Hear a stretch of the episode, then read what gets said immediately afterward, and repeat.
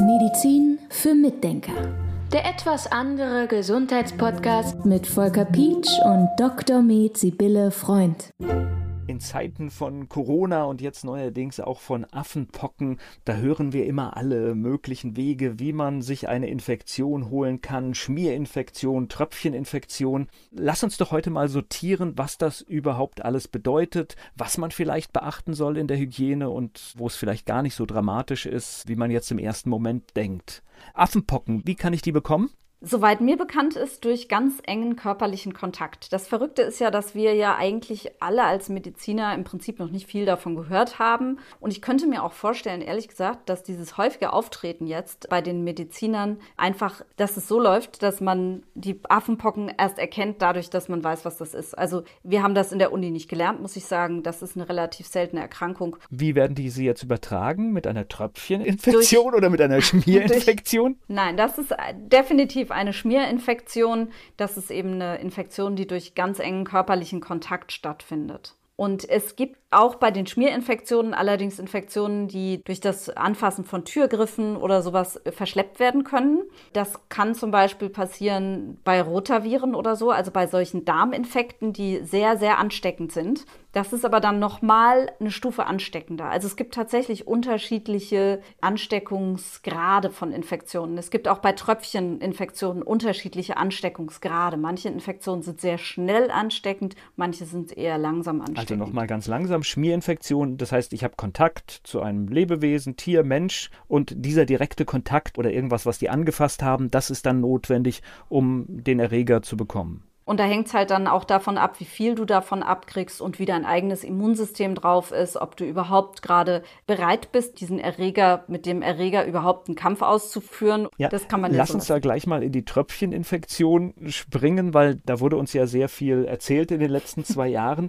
Und ich habe jetzt selbst meine eigene Corona-Erfahrung, bringe ich jetzt mal hier ein. Ich hatte ganz viele Risikobegegnungen und habe es ewig nicht bekommen.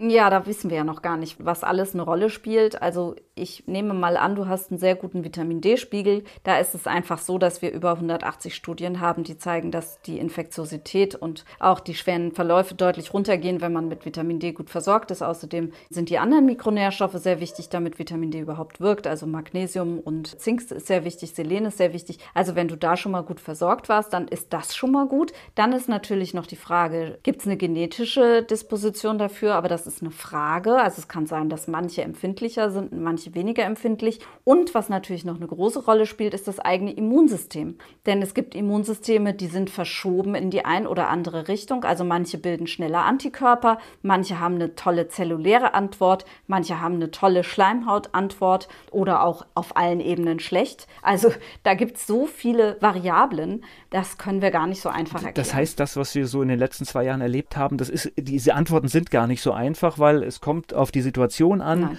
was für eine Virenlast ist in irgendeinem Raum, aber es kommt auch auf mich an. Es kommt sehr auf die individuellen Faktoren an. Wie gut ist dein Immunsystem aufgestellt? Wie ist deine Stresssituation? Wir wissen zum Beispiel, dass gerade in Kriegsgebieten häufig auf einmal Krankheiten vorkommen, mit denen wir früher nie zu tun hatten. Und es hat natürlich auch mit der Wasserversorgung und so weiter zu tun, aber es hat mit Sicherheit auch mit dem Zustand zu tun, dass du dauernd um dein Leben fürchtest, dass du nichts zu essen kriegst, dass du nicht richtig schlafen kannst. Das triggert natürlich sowas auch. Und ja, Stress ist halt einfach wirklich ein, großer Faktor, dass man krank werden kann.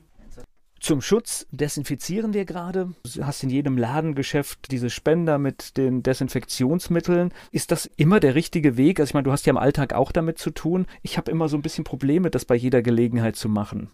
Ja, ich sehe das auch so. Also natürlich beruflich machen wir das so. Bei uns werden jeden Tag die Türgriffe desinfiziert und alles Mögliche und wir desinfizieren dauernd unsere Hände. Aber ich habe damit für mich selbst auch kein gutes Gefühl. Ich mag das nicht, weil das natürlich meine eigene Flora immer zerstört.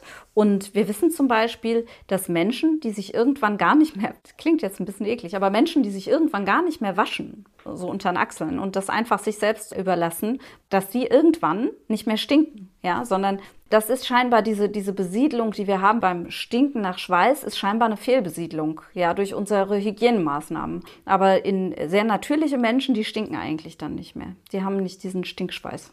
Kommen wir nochmal auf die Infektionswege. Wir haben eine Tröpfcheninfektion, wir haben diese Schmierinfektion. Gibt es noch irgendeine Infektionsart? Also es gibt tatsächlich noch andere Infektionswege. Zum Beispiel bei der Tollwut sind es die Bissverletzungen solche Inokulationen, also dass man Stoffe unter die Haut einbringt. Es gibt verschiedene Erkrankungen, das sind nicht so häufige Erkrankungen, aber da, wenn man sich verletzt, da kriegt man über Verletzungen, zum Beispiel Gasbrand oder sowas. Das sind Verletzungen, die bringen die Erreger unter die Haut und die vertragen keinen Sauerstoff. Also das sind, wenn die Erreger direkt in die Haut reinkommen, dann bilden sich Erkrankungen, die eben nur unter Luftabschluss entstehen können. Das sind nochmal so ein bisschen andere Infektionswege. Okay zu den ganzen Desinfektionsgeschichten. Also ich denke, da sollte man die Kirche ein bisschen im Dorf lassen. Natürlich, wenn wir es jetzt mit so einer Pandemie zu tun haben, sollte man gucken, dass man die Infektionsketten unterbricht und desinfiziert. Da bin ich dabei. Aber ansonsten gibt es Leute, die desinfizieren dauernd ihren Klodeckel, die desinfizieren den Mülleimer, die desinfizieren alles Mögliche.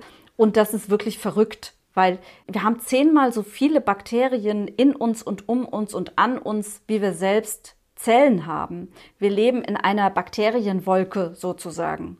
Und diese Bakterienwolke toleriert uns und ist wahrscheinlich froh, dass wir da sind, weil sie auch was davon hat, dass wir zusammenleben. Und wenn wir da dauernd mit Desinfektionsmitteln drangehen, dann stört das das natürliche Gleichgewicht. Und dann kann es sogar sein, wir wissen das zum Beispiel von Antibiotika oder von Cortison, wenn wir jetzt zum Beispiel die Flora in irgendeiner Form durcheinander bringen, sei es mit Cortison oder mit Antibiotika, dann kann es passieren, dass Pilzerkrankungen hochkommen. Ja, das heißt also zu viel Hygiene in Anführungszeichen also mit Cortison machen wir keine Hygiene, aber damit stören wir die Flora. Und daran sehen wir einfach, dass zu viele Eingriffe in dieses Milieu unser eigenes Milieu stören und dann kann es wiederum zu Entzündungen kommen. Also ich bin da nicht der Fan von diesem ganz, ganz viel Desinfizieren. Das bringt uns eher aus dem Gleichgewicht, denke ich.